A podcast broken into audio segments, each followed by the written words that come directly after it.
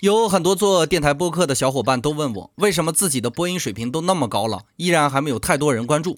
排除掉运气以及时间的因素，这个问题很好回答。决定别人听不听的不是你的长处，恰恰是你的短处。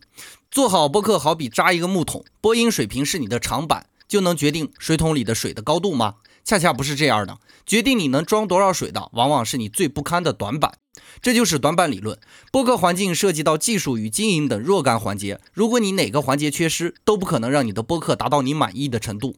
如果你只看到长处，这对于你的播客来说是非常致命的。系统的经营是需要兼顾很多方面的。比如一档播客的前期定位、策划、录制、后期推广以及视觉设计、文案都至关重要，缺一不可。做其他的事情也是一样的，你需要寻找自己的短板，而不是注目于自己的长处。短板理论，你学会了吗？